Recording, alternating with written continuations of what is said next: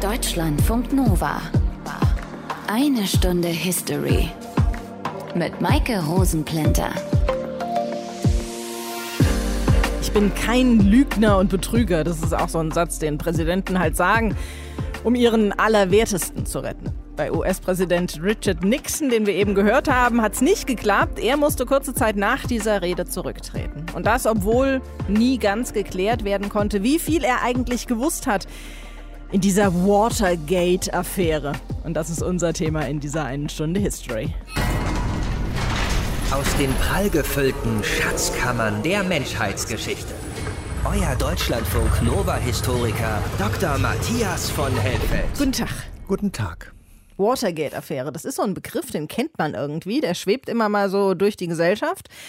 Aber warum heißt dieser Skandal eigentlich Watergate-Affäre? Naja, also Watergate, das ist ein sehr großer Gebäudekomplex in Washington im Nordwesten der Stadt. Da gibt es Büros, da gibt es Wohnhäuser. Und in diesem großen Gebäudekomplex hatte das Wahlkampfmanagement der Demokratischen Partei während des Wahlkampfs 1972 ihr Hauptquartier aufgeschlagen. Und der Wahlkampf ging natürlich um die US-Präsidentschaft zwischen dem Republikaner Richard Nixon und dem Demokraten George McGovern. Über Nixon sprechen wir jetzt die ganze Sendung. Der ist ja dann auch tatsächlich wiedergewählt worden. Aber wer war George McGovern? Naja, der war genauso lange in der Politik wie sein Gegenüber, nämlich Richard Nixon. Er war Politiker der Demokraten. Während des Zweiten Weltkriegs war er Bomberpilot gewesen, 1957 bis 1961 Mitglied des Repräsentantenhauses, von 63 bis 81 Senator für South Dakota. Er war Berater des berühmten John F. Kennedy. Also er hatte tatsächlich eine beeindruckende Politik Karriere hingelegt auf dem linken Flügel der Demokratischen Partei. Und worum ging es dann in diesem Wahlkampf?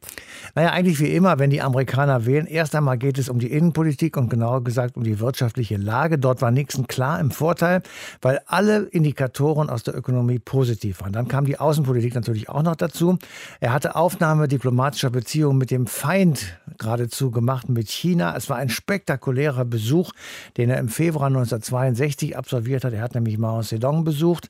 Das war der erste offizielle Besuch eines amerikanischen Präsidenten oder großen Politikers überhaupt beim ideologischen Gegner. Dann gab es mehrere Treffen währenddessen mit Ministerpräsident Chu En-lai. Und das hat Nixon den Ruf eingebracht, ein gewiefter Außenpolitiker zu sein. Genauso wie der von ihm weiter betriebene schrittweise Abzug aus Vietnam. Das hatte aber schon sein Vorgänger Lyndon B. Johnson begonnen. Dagegen hatte McGovern nicht so wahnsinnig viel zu setzen. Er wollte ein sofortiges Ende des Vietnamkrieges. Er wollte die Begnadigung aller Kriegsdienstverweigerer, zum Beispiel den berühmten Muhammad Ali Cassius Clay. Den Boxer. Den Boxer. Er wollte die Drogenpolitik liberalisieren, er wollte das Abtreibungsgesetz lockern.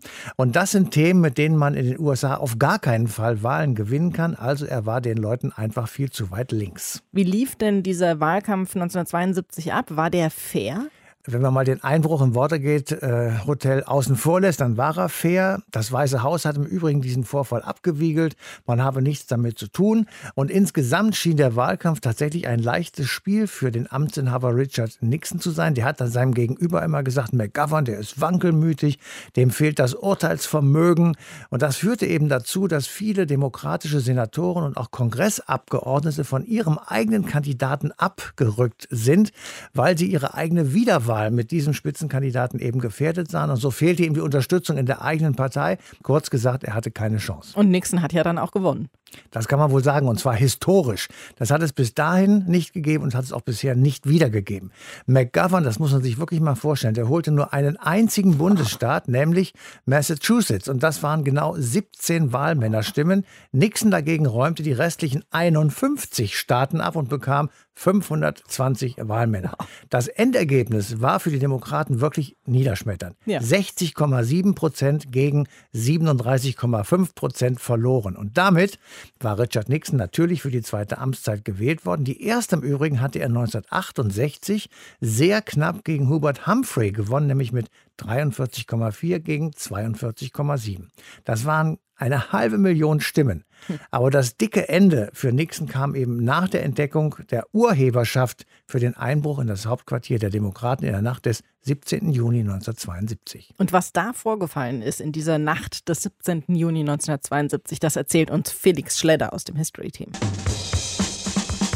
Es ist 1972. Ein Wahljahr in den USA. Richard Nixon, der republikanische Präsident der USA, will das Amt gegen den demokratischen Herausforderer George McGovern verteidigen. Und die Chancen für Nixon stehen tatsächlich sehr gut. Meinungsumfragen sehen ihn weit vorne. Aber dann geht etwas gehörig daneben. In der Nacht des 17. Juni 1972 brechen fünf Männer in den Watergate-Gebäudekomplex ein. Um genau zu sein, in die Büroräume des Democratic National Committee, des nationalen Organisationsgremiums der Demokratischen Partei der USA. Sie werden von der Polizei ertappt und es stellt sich schnell heraus, dass die Einbrecher nicht etwa stehlen wollten. Stattdessen waren sie im Begriff, Telefone zu verwanzen. Und das in einem Wahljahr.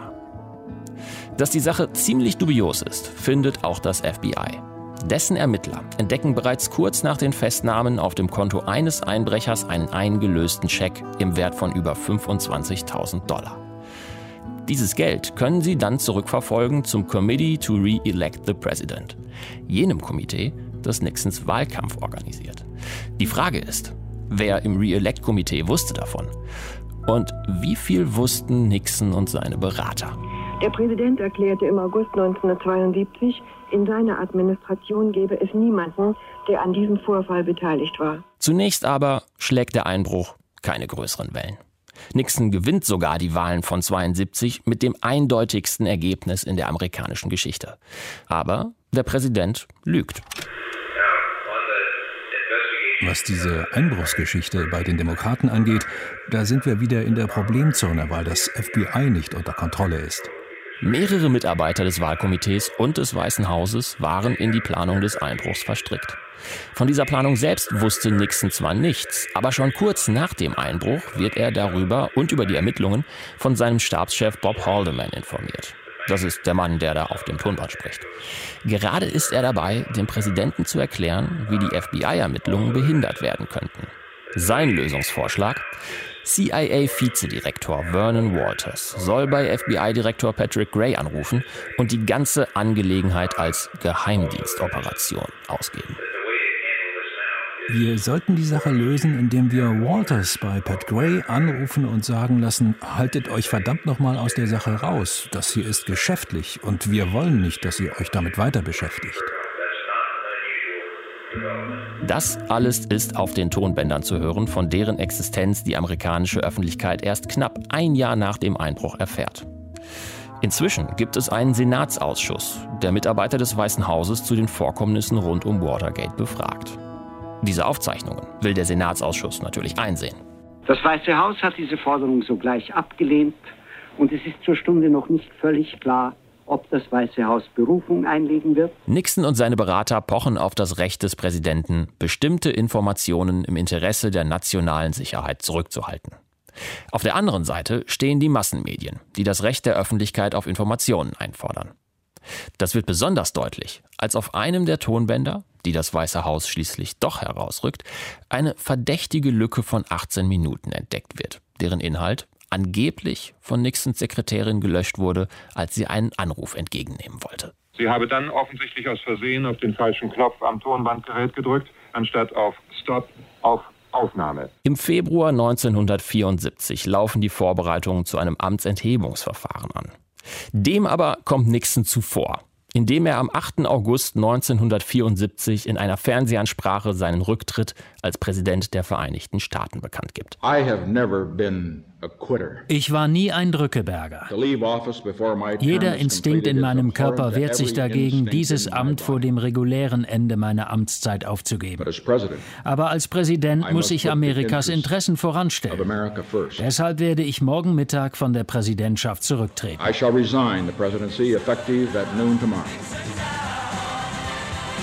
Richard Nixon selbst wird von seinem Nachfolger Gerald Ford begnadigt. Aber das Vertrauen in das Amt des Präsidenten und in die politischen Instanzen hat einen schweren Knacks bekommen.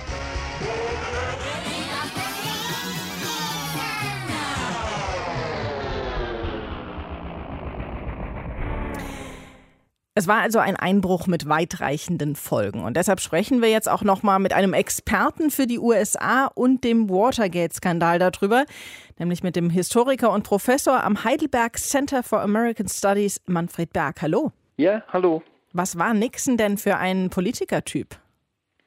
Nixon war ein sozialer Aufsteiger, der sich von der intellektuellen und politischen Elite Washingtons verachtet fühlte und diese Paranoia bei ihm entwickelte sich in eine Richtung, dass er sich eigentlich immer von Feinden umstellt fühlte. Er ließ in seiner Administration Feindlisten anlegen. Er war im Grunde besessen von dem Gedanken, sich an seinen Feinden zu rächen. Das kontrastiert in ganz starkem Maße mit der ihm ansonsten durchaus eigenen analytischen Intelligenz äh, und politischen Erfahrung. Er war ja, als er Präsident wurde 1969 schon ein sehr erfahrener Politiker. Er war im Repräsentantenhaus gewesen, er war Senator gewesen, er war Vizepräsident unter Eisenhower gewesen.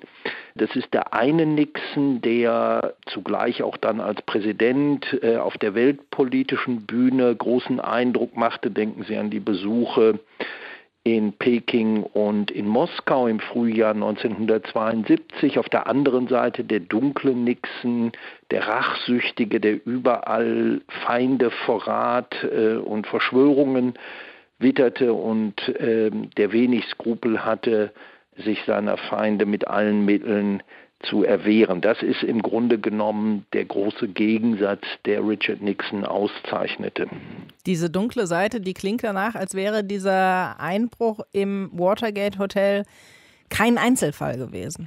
Das war er in der Tat nicht, denn was wir unter dem Begriff Watergate zusammenfassen, das ist im Grunde ein Komplex ganz unterschiedlicher Geschehnisse, Einbrüche, Abhöraktionen, Schmutzkampagnen zur Diskreditierung politischer Gegner, Geldwäsche, illegale Wahlkampfspenden, Einschüchterungen, Bestechungsversuche, Behinderung der Justiz, Meineide, Missbrauch staatlicher Organe, da ist einiges zusammengekommen und vieles davon, darauf hat Nixon sich später immer wieder berufen, war in der Tat Teil dessen, was man in amerikanischen politischen Jargon die schmutzigen Tricks, die Dirty Tricks nennt. Nixon hatte im Grunde genommen schon 1970 eine Spezialeinheit geschaffen. Die wurden interessanterweise Klempner genannt, weil sie die Aufgabe hatten, zunächst Löcher gegenüber der Presse abzudecken.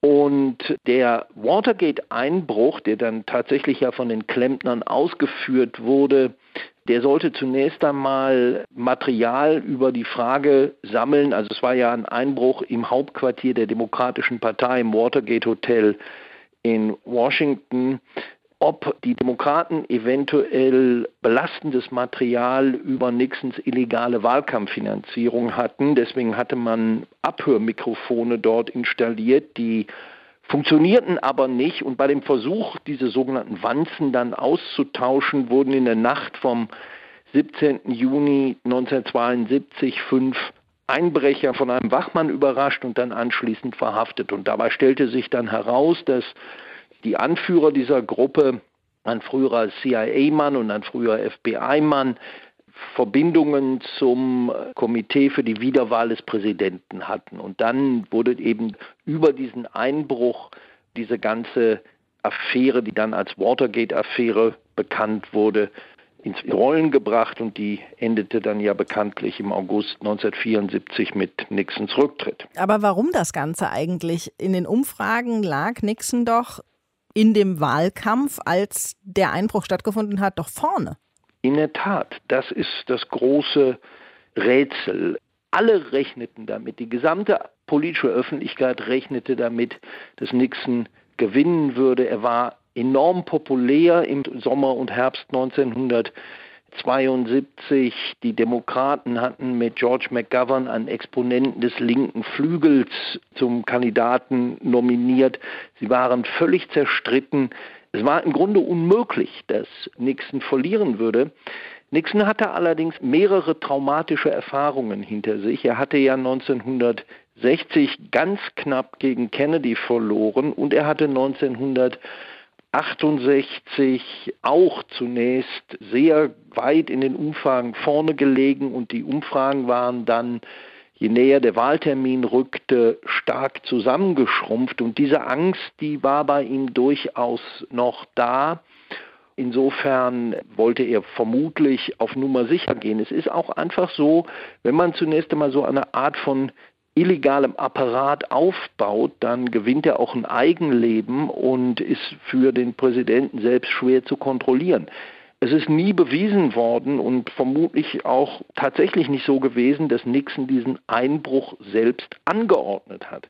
Was man ihm vorgeworfen hat und was man schließlich anhand der berühmten Tonbandaufzeichnungen dann auch nachweisen konnte, ist, dass er die Vertuschung angeordnet hat. Ähm, das, was man Behinderung der Justiz dann genannt hat. Aber äh, dass er diesen Einbruch selbst angeordnet hatte oder auch äh, vorher davon wusste, das ist nie bewiesen worden. Es wurde dann ja bekannt, dass alle Gespräche im Oval Office aufgezeichnet wurden. Und Nixon wurde aufgefordert, die wichtigen für Watergate rauszugeben. Er wusste ja auch, dass da die Gespräche aufgezeichnet wurden. Warum hat er diese Aufnahmen nicht einfach gelöscht? Das ist auch eines der großen Rätsel. Das hat er später mal in einem Interview gesagt, ob er etwas anders machen würde. Auf diese Frage hat er geantwortet, ja, er würde die Tonbänder vernichten. Vermutlich, weil er nicht damit gerechnet hat, dass er je in die Lage kommen würde, sie ausliefern zu müssen. Er hat ja tatsächlich immer auf dem sogenannten Privileg der Exekutive bestanden, also dass es einen geschützten Bereich gibt, in dem die Exekutive, sprich der Präsident, ohne die Kontrolle der Gerichte oder des Kongresses handeln darf. Und insofern hat er vermutlich gar nicht damit gerechnet. Und dann natürlich in dem Augenblick, als die Existenz dieser Tonbänder bekannt wurde, da hätte er sich natürlich nicht mehr erlauben können, sie einfach zu vernichten, denn es kam dann ja genau, das ist im Juli 1973, wurde das während einer Anhörung vor Senatsuntersuchungsausschuss dann enthüllt. Es gibt diese Tonbänder und damit stellte sich dann diese berühmte Frage, was wusste der Präsident und wann wusste er es?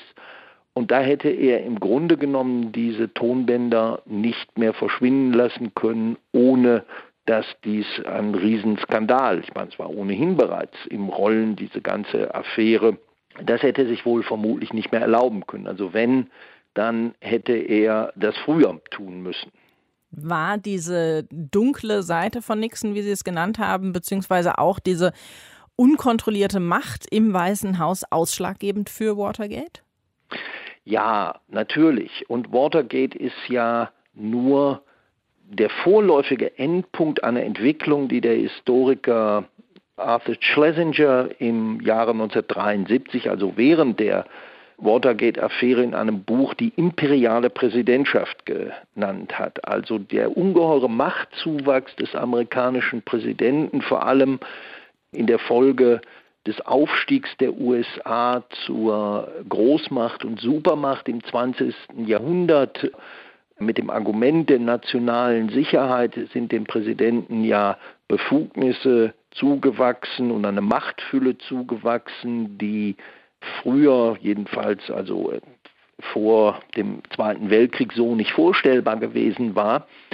Und das hat nicht nur Nixon, sondern auch andere Präsidenten äh, zu erheblichem Machtmissbrauch verleitet. Man muss auch sehen, Nixon war kein Einzelfall. Also Tricks, wie sie bei Watergate dann angewendet wurden, das waren auch Praktiken, die man etwa seinem Vorgänger Lyndon Johnson durchaus äh, nachgesagt hat und auch nachgewiesen hat. Das war auch einer der Gründe dafür, weshalb Nixon sich eigentlich immer als Opfer gesehen hat, als, wie er das in seinen Memoiren selbst ausdrückte, als Opfer eines politischen Rachefeldzuges, alle anderen, seine Vorgänger, Kennedy und Johnson, die habe man geschont, nur ihn, Richard Nixon, den mache man jetzt zum Sündenbock und zum Buhmann. Also das war schon eine historische Kontinuität, die da auch zum Ausdruck kam. sagt der Historiker Manfred Berg. Danke Ihnen für die Information. Gerne. Matthias, wir haben ja eben im Interview mit Herrn Berg schon gehört, Nixon und seine Administration, die haben sich offenbar von vielen Seiten angegriffen gefühlt und gefährdet gefühlt irgendwie. Wer waren denn seine Feinde? Gegen was hat sich sein politischer Kampf gerichtet? Also die Liste ist so lang, das können wir hier gar nicht in dieser Sendung alles aufzählen. Nixon regierte in der Zeit der Anti-Vietnam-Proteste auf der ganzen Welt. Da standen die USA insgesamt am Pranger und er natürlich auch. Dann kämpfte er gegen die Medien, weil sie ihm viel zu weit links waren und eben diese Proteste, sagt er immer, auch unterstützt haben. Und schließlich gegen die Demokratische Partei natürlich, die für ihn auch viel zu weit links war, genauso wie die Justiz, die ihm missfiel. Und schließlich wetterte er gegen die Umstände der Zeit, sagen wir einfach mal, also gegen das, was ihn umgab, weil er sich unschuldig fühlte mit allen Dingen, die sich in seiner Zeit ereignet haben und weil er bis zu seinem Tod die wahren Zusammenhänge der Affäre verschleiert hat. Was waren denn dann die Folgen von diesem Einbruch in das Hauptquartier der Demokraten? Naja, es war erstmal in Amerika und auf vielen anderen Ländern der Welt eine totale Erschütterung. Es ist der erste Präsident, der vor Ablauf der Amtszeit, ich sage mal in Anführungsstrichen, freiwillig zurückgetreten ist. Es gab einen massiven Vertrauensverlust für die Republikanische Partei. Und fortan hat kein weiterer Bewerber bis zum heutigen Tage mehr eine TV-Debatte abgelehnt, wie es Nixon nämlich gemacht hat, weil er dachte, ich führe Haus hoch und ich will bohrende Fragen vermeiden, zum Beispiel zum Watergate-Skandal. Dann erfolgte natürlich nach dem Skandal ein Aufschwung für die Demokraten. Gerald Ford, der Nixon im Amt beerbte als sein Stellvertreter, der blieb nur drei Jahre, dann folgte ihm Jimmy Carter bis 1981. Und über diese Folgen sprechen wir jetzt nochmal ausführlich mit Bernd Greiner. Er ist Experte für die US-Geschichte des 20. Jahrhunderts. Hallo. Guten Tag nach Köln. War der Watergate-Skandal der Sündenfall der jüngeren US-amerikanischen Geschichte? Das klingt auch beim ersten Hören dramatisch, aber an dieser Beurteilung ist insofern etwas dran, als äh, sich das Land von diesem Skandal im Grunde nie erholt hat. Das war insofern ein Wendepunkt, als man seit Watergate in weiten Teilen der Öffentlichkeit dem Amt des Präsidenten so gut wie alles zutraut. Also Nixon stand für einen Präsidenten, der log und betrog. Und dieser Makel haftet seit dieser Zeit dem Amt an. Wir haben es seit den frühen 70er Jahren, also seit Watergate, mit einer Art galoppierenden Vertrauensverlust in die Institution der Präsidentschaft zu tun. Wurden daraus denn irgendwelche Konsequenzen gezogen? Nun ja, äh, Jimmy Carter, Nixons kurzzeitigen Nachfolger Gerald Ford, hat seinen Wahlkampf gewonnen mit dem Versprechen, ich werde euch nie belügen. Nun ja, er hat äh, es äh, nur auf vier Jahre als Präsident geschafft, wurde aus anderen Gründen aus dem Amt gejagt. mit Ronald Reagan wurde ein Präsident gewählt, der sich ähnlichen Vergehen wie äh, Richard Nixon äh, schuldig gemacht hat, nämlich die Iran-Contra-Affäre, wo er auch das Land nach Strich und Faden äh, belogen hat über die Verwicklung der USA bei der gesetzeswidrigen Lieferung von Waffen an den Iran, äh, beziehungsweise eines Geschäfts, das äh, die Waffenlieferung an die Contras mit äh, Waffengeschäften über den Iran finanziert hat. Also seit dieser Zeit äh, gibt es im Grunde genommen keinen Präsidenten mehr, der sich nicht in ähnlicher Weise der Lüge und des Betrugs schuldig gemacht hätte. Denken Sie an Bill Clinton, mhm. äh, seine Affäre mit Monika Lewinsky. Denken Sie insbesondere an Bush Junior, der einen völkerrechtswidrigen Krieg gegen den Irak einer Lüge legitimierte. Und denken Sie an den unsäglichen Donald Trump. Also seit dieser Zeit, seit Watergate, zieht sich diese Politik der Lüge wie ein roter Faden durch die amerikanische Geschichte, durch das Agieren von Präsidenten. Und die Pointe ist eben, dass man den Präsidenten ihre nachgängige Begründung oder Entschuldigung nicht mehr abnimmt, eingedenk der Erfahrungen, die man mit Richard Nixon gemacht hat. Aber war denn irgendeine dieser Lügen, irgendeiner dieser Skandale vergleichbar mit dem Watergate-Skandal? Nun ja, also eine Gesellschaft nach Strich und Faden über Kriegsgründe zu belügen, das reicht schon an Watergate heran. Und auch äh, Ronald Reagans ähm, Iran-Contra-Skandal war ähnlich äh, wie Watergate ein Verstoß gegen geltende Gesetze. Also von daher gibt es Parallelen, wiewohl Watergate natürlich ähm, äh, insofern ein Spezifikum darstellt, als sich dieser Einbruch im Wahlkampfquartier der Demokraten im Juni 1972 von einer Kriminalgeschichte zu einer veritablen Verfassungskrise ausgemacht hat. Das war ein Alleinstellungsmerkmal, das es von anderen äh, Skandalen unterscheidet, denn äh, weder Reagan noch Bush, äh, die beide im Grunde genommen ein Verhalten an den Tag legen, das ebenfalls das Zeug zu einer Verfassungskrise gehabt hätten, sind in der Weise wie äh, Nixon zur Rechenschaft gezogen worden. Keiner seiner Nachfolger äh, musste sich ein Amtsenthebungsverfahren stellen, jedenfalls kein Amtsenthebungsverfahren, das tatsächlich das Risiko einer Amtsenthebung mit sich brachte. Und keiner ist natürlich wie äh, Richard Nixon vorzeitig zurückgetreten. Der Watergate-Skandal hat ja stattgefunden zur Zeit des Kalten Krieges. Wie haben denn da die westlichen Verbündeten der USA darauf reagiert? Sehr zurückhaltend, sehr zurückhaltend, abwartend, in erster Linie mit der Haltung, das ist eine inneramerikanische Angelegenheit und es liegt nicht an uns, das in irgendeiner Weise politisch oder moralisch zu bewerten. Das war im Grunde genommen die Haltung. War das auch die Position der Bundesregierung?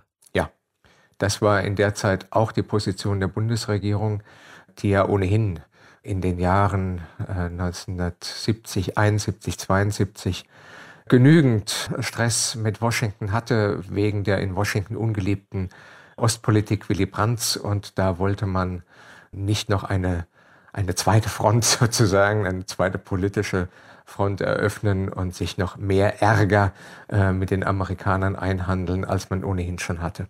Aber für die Gegenseite muss das doch ein gefundenes Fressen gewesen sein. Gab es irgendeine Stellungnahme aus dem Kreml? Ja, auch seitens des Kremls äh, befleißigte man sich eher einer zurückhaltenden Stellungnahme, äh, weil äh, man in der Zeit ebenfalls mit Richard Nixon neues politisches Terrain sondierte, also Rüstungskontrolle, Entspannungspolitik und weil man es mit Blick auf die VR China mit Washington nicht verscherzen wollte. Äh, es war ja ein kompliziertes Dreiecksspiel, was damals in Gange war. Washington, Peking, Moskau. Und Moskau wollte Washington äh, in Stellung bringen gegen China, wie umgekehrt Washington Moskau ebenfalls gegen Peking äh, in Stellung bringen wollte. Und da hat man keinen großen Wert darauf gelegt, äh, einen innenpolitischen Vorgang zu skandalisieren, respektive hat sich auf die Haltung zurückgezogen. Naja, what else is new? Äh, was ähm, sagt uns das schon Neues? Das haben wir ohnehin immer erwartet und das jetzt über die Maßen eine große Glocke zu hängen, bringt uns nichts. Sie haben gesagt, seit Nixon im Grunde ist das Lügen und die Skandale mehr oder weniger gängig in den Präsidentschaften in den USA. Ist das im Grunde die Bedeutung, die Richard Nixon in der US-amerikanischen Geschichte gebracht hat? Also sagen wir mal so, auch Nixons Vorgänger waren selbstredend keine Waisenknaben. Nur ist es äh, in der Weise nicht öffentlich skandalisiert worden bis zu diesem Zeitpunkt, bis zu Watergate, hatte ein großer Teil der amerikanischen Öffentlichkeit eine Art Urvertrauen in die Präsidentschaft.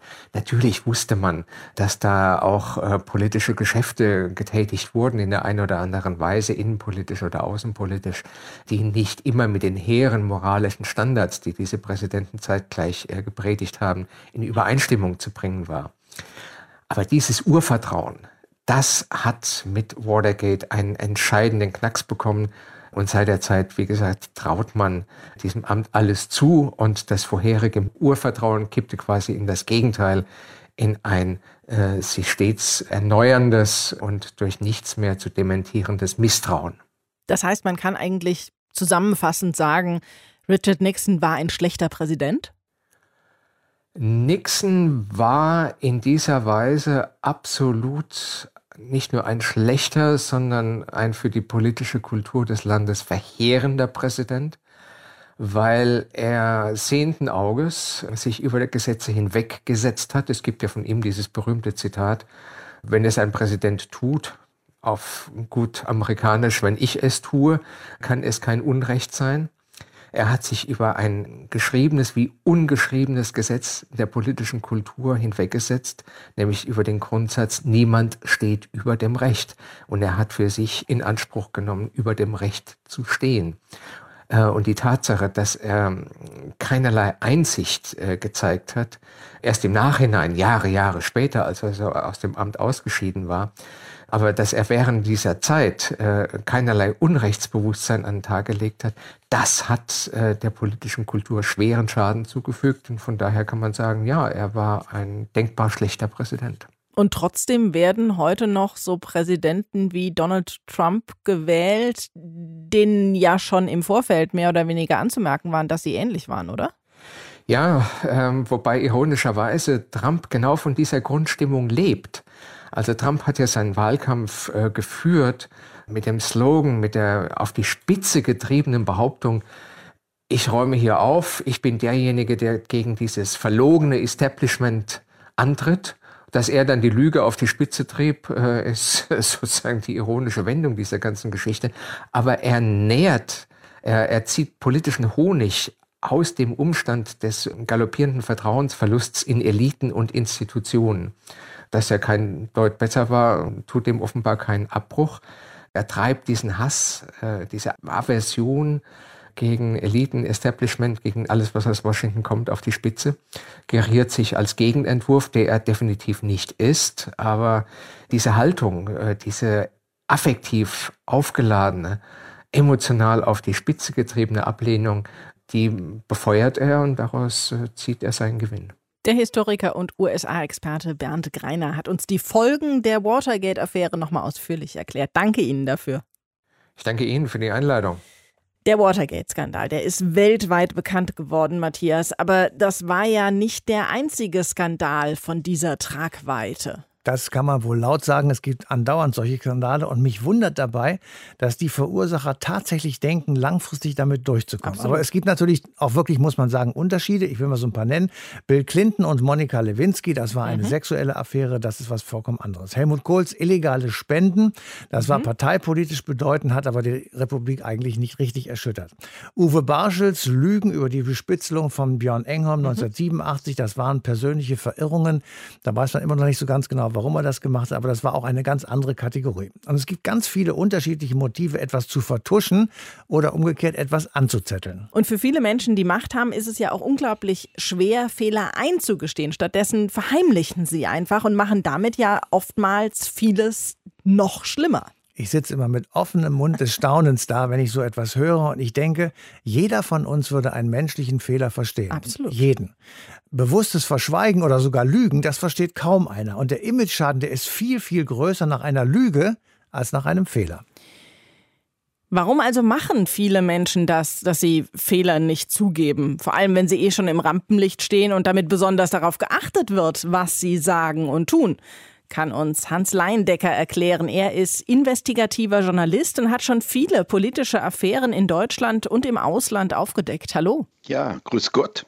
Warum versuchen Politikerinnen, Politiker oder prominente Personen also Fehler und Unregelmäßigkeiten zu vertuschen? Das versuchen viele von uns. Der Mensch ist frei für die Erfindung seiner Wahrheit und Prominente halten es manchmal so, dass sie sagen, was habe ich alles Gutes getan, was habe ich gemacht, verglichen mit den Fehlern der anderen, ist mein Fehler gering. Also es ist sehr schwierig, selbst ein Leben aus einem Guss zu führen. Das können wir in Wahrheit alle nicht. Also zum Leben gehören Irrwege, Fehlentwicklungen, Versagen, Enttäuschungen. Und gerade für Prominente ist es schwierig, sich selbst zu erkennen, der zu sein, der man ist. Das ist eine der großen Lebensaufgaben und viele von uns schaffen die nie. Watergate sprechen wir ja drüber in dieser Sendung. Das betraf ja die USA, aber die deutschen Politikerinnen und Politiker sind natürlich auch nicht unfehlbar. Welche Skandale haben denn dem Ansehen der Bundesrepublik am meisten geschadet? Das hängt ein bisschen davon ab, in welchem Lager Sie gerade sind. Wenn Sie Helmut Kohl für einen schrecklichen Bundeskanzler halten, sagt man, ja, Helmut Kohl, diese schreckliche Affäre und die Namen der Spender hat er nie genannt und wer weiß, was da noch ist. Und wenn Sie ein Kohl-Unterstützer sind, sagen Sie, was ist das für eine erfundene Geschichte? Natürlich hat er doch das Recht, die Namen nicht zu nennen. Er hat doch sein Ehrenwort gegeben. Also die Frage, was ist ein Skandal, hängt auch ein Stückchen immer davon ab, ob der Skandalierer ernst genommen wird und ob eine Gemeinde ihm dann auch folgt. Es ist oft so, also das habe ich in meinem journalistischen Leben kennengelernt, dass ein Publikum durch die Entdeckung eines angeblich neuen Sachverhalts nur im eigenen Vorurteil bestätigt werden möchte. Sagten Leute, guter Mann, schreibt das, was ich schon immer gesagt habe. So, es ist schwierig, ähm, sich dann der Wahrheit zu nähern. Das heißt, die Wahrheit ist auch ein bisschen subjektiv? Die Wahrheit ist subjektiv. Also der Mensch ist frei, frei für die Erfindung seiner Wahrheiten. Das ist in all den Zeiten so gewesen. Und es ist sehr schwierig, Wirklichkeit dann zu trennen von dem, was da Fantasie oder Fiktion ist. Wie kann man das denn trennen, wenn es subjektiv ist? Man kann es versuchen zu trennen, indem man auch, glaube ich, seine eigenen Schwächen akzeptiert. Also zu sich selbst zu stehen und da auch gleichzeitig anzuerkennen, dass man selbst Abwege gehen kann und sich dann dem Gegenstand zu nähern und zu sagen, was weiß ich wirklich und wie bewerte ich das. Aber uns allen muss immer bewusst sein, dass was für den einen ein unglaublicher Skandal ist, für den zweiten eine durchaus korrekte Handlungsweise sein kann. Das ist so. Wir alle stehen ja zum Glück meistens nicht im Spotlight, aber Politikerinnen, Politiker, Prominente tun das. Wie gehen denn Medien um mit dieser Rolle bei Skandalen oder Lügen? Ja, nun, nun ist Medien ja nur ein Begriff für ganz viel. Es gibt eine Jagdgesellschaft, die irgendjemand fertig machen will, die beim Skandalieren auch gar nicht mehr darauf achtet, ob es um ohnmächtige kleine Leute, große Leute geht. Sind ja so spannende Fragen. Ich glaube, neulich hatten wir ja den Rücktritt von Frau Spiegel. So, wenn man sich der Frage nähert, musste die zurücktreten? Die Hörer erinnern sich sicherlich noch, ähm, die war in Urlaub gefahren, als das Hochwasser kam. Wenn man rein handwerklich drauf sieht, war es so, sie hatte einen schwerkranken Mann, sie hat vier Kinder, das war alles nicht einfach, der Urlaub war lange geplant und ein bisschen Erholung von alledem, was vorher gewesen ist. Und sie hatte Staatssekretäre, die sich gekümmert haben um das, was zu tun war. Und gleichwohl hat sie aus meiner Sicht versagt, weil sie sich dem dann nicht so genähert hat, wie man sich nähern muss, nämlich dass man wirklich alles auf den Tisch legt. Und dann hatte sie ja noch so eine komische Geschichte, dass sie auch im Urlaub dann per Zoom oder wie auch immer an Kabinettssitzungen teilgenommen hat, was sie nicht hatte. Eigentlich bedeutet das nichts, weil die Staatssekretäre ja da waren. Aber dann muss man auch schonungslos offen sein und sich auch wirklich erinnern an das, wie es wirklich war und da nichts auslassen. Sonst kann es zum Verhängnis werden. Aber wenn jetzt Politikerinnen, Politiker, Menschen, die in der Politik äh, sind oder in anderer Art und Weise prominent sind, wenn die jetzt Fehler eingestehen würden tatsächlich, würden Medien im Ganzen oder die Öffentlichkeit auch das akzeptieren und tolerieren? Oder würden Sie dann eben immer noch nach Konsequenzen rufen, also zum Beispiel immer noch nach Rücktritt rufen? Ja, das glaube ich. Also es ist gut, sich zu seinen Fehlern äh, zu bekennen, zu seinen Irrwegen zu bekennen, zu Fehlentwicklung zu bekennen. Aber eine Sicherheit, dass das auch tatsächlich akzeptiert wird und dass man sagt, er hat oder sie hat den Fehler ja eingestanden und eigentlich war er vielleicht auch gar nicht so gewaltig. Das ist ein Mythos. Also ich glaube, dass es aus der Verantwortung gesehen richtig ist, sich zu Fehlern zu bekennen, dass es mit Blick auf das eigene Leben gut ist, sich zu Fehlern zu bekennen. Aber daraus abzuleiten, dass damit auch die Geschichte zu Ende ist, das ist falsch. Aber es wäre doch moralisch gesehen eigentlich unterstützenswerter zu sagen, wir sind ein bisschen milder, wenn die Leute die Wahrheit sagen und Fehler eingestehen, anstatt es zu versuchen zu vertuschen. Ja, das sollten wir anstreben, dass es so ist auf dieser Welt. Aber wir haben zu oft eine Jagdgesellschaft, die irgendjemand fertig machen will, weil er vermeintlich der Böse ist, weil er vermeintlich daneben gelegen hat. Ich will ein Beispiel geben. Es wird ja oft darüber geredet, wie das mit Uwe Barschel war früher. Der war äh, Ministerpräsident äh, in Schleswig-Holstein und es gab den Verdacht, dass er mit den perfidesten Methoden seine Gegner ausgeschaltet hatte oder ausschalten wollte. Der war für viele Leute nur Täter, der war kein bisschen Opfer. Das ergab auch ein erster Untersuchungsausschuss. Dann gab es einen neuen Untersuchungsausschuss, der herausfand, dass Barschel in dem einen und anderen Punkt auch Täter, aber vielmehr noch Opfer der Machenschaften seines Medienreferenten geworden war. Wer hat danach sein Bild korrigiert?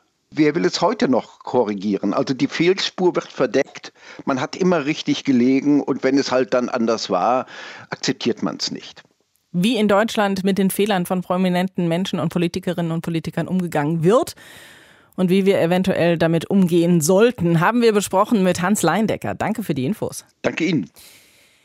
Matthias, wenn wir jetzt ein Fazit ziehen unter dieser Sendung, dann könnten wir sicher feststellen, Lügen hilft nichts. Aber jeder und jede von uns lügt oder schummelt zumindest ja mal irgendwie zwischendurch. Können Politikerinnen und Politiker solche Skandale verhindern oder wenigstens minimieren nach Lügen? Na, das glaube ich nicht. Also ich denke, dass das nicht geht. Das ist nämlich genau wie im richtigen Leben. Aber die Öffentlichkeit oder unsere Gesellschaft insgesamt, die könnte ein ganz klein wenig mehr gelassen umgehen, wenn jemand einen Fehler macht, wenn dieser Fehler nicht dramatisch ist und ganz furchtbare Folgen hat. Die Erwartung an Politikerinnen und Politiker, sie seien wirklich fehlerlos und unfehlbar, das ist einfach nur Unfug. Mhm. Deswegen sollten wir einfach ein bisschen mehr Toleranz an den Tag legen. Das würde aber auch bedeuten, dass man Fehler eingestehen kann und nicht vertuschen muss und dass damit eine vernünftige Reaktion Reaktion erfolgt und dann würde ein Fehler auch nicht sofort zum Skandal werden. Ob Wilhelm Barents Fehler eingestanden hat oder nicht, das ist nicht überliefert. Aber eventuell hat ihm einer vor 425 Jahren das Leben gekostet. Man könnte es auch wohlwollend Abenteuerlust nennen. Barents war nämlich ein niederländischer Seefahrer, der unter anderem das nördliche Eismeer entdeckt hat. Und deshalb heißt die Barentssee heute Barentssee. Und er war auch der erste europäische Entdecker der Neuzeit, der in der Arktis überwintert hat. Das hat er allerdings nicht überlebt. Reden wir drüber in der nächsten eine Stunde History. Bis dahin euch eine schöne Zeit. Macht's gut. Deutschlandfunk Nova. Eine Stunde History. Jeden Freitag neu. Auf deutschlandfunknova.de und überall, wo es Podcasts gibt. Deine Podcasts. So. Jetzt hat der Großteil abgeschaltet. Steffi, endlich sind wir unter uns. Es wird gemütlich. Ja. Schön. Ja, danke für eure Aufmerksamkeit an alle, die jetzt noch dran sind. Wir sind Anne Radlatz und Steffi Banowski vom Flexikon. Und uns ist natürlich bewusst, dass eine Stunde History der Podcast eures Vertrauens ist. Aber da History ja dem Podcastnamen zufolge nur eine Stunde lang ist, habt ihr noch 23 verbleibende Stunde Zeit. Vielleicht für uns zum Beispiel. Vielleicht habt ihr Lust aufs Flexikon. Wir wollen euch mit diesem Podcast bekannt machen, mit diesem unserem Podcast. Es ist ein Laber-Podcast mit Bildungsauftrag. Bildungsauftrag klingt immer so ein bisschen, als würden wir einen unangekündigten Test mit euch machen oder als wären die Infos prüfungsrelevant. Das ist alles Quatsch, aber ein bisschen praktisches Wissen nehmt ihr mit. Wir klären nämlich so überlebenswichtige, teilweise abseitige, ab und zu auch peinliche Fragen des Lebens und des Alltags, wie zum Beispiel, wie lüge ich glaubwürdig? Wie werde ich ein bisschen witzig? Wie werde ich eine gute Gastgeberin oder ein guter Gastgeber? Und natürlich, wie mache ich Schluss? Wie leihe ich dem Chef eine Gehaltserhöhung aus dem Etat? Also all die Dinge, die man in der Schule oder an der Uni einfach nicht erklärt bekommt, was schade ist.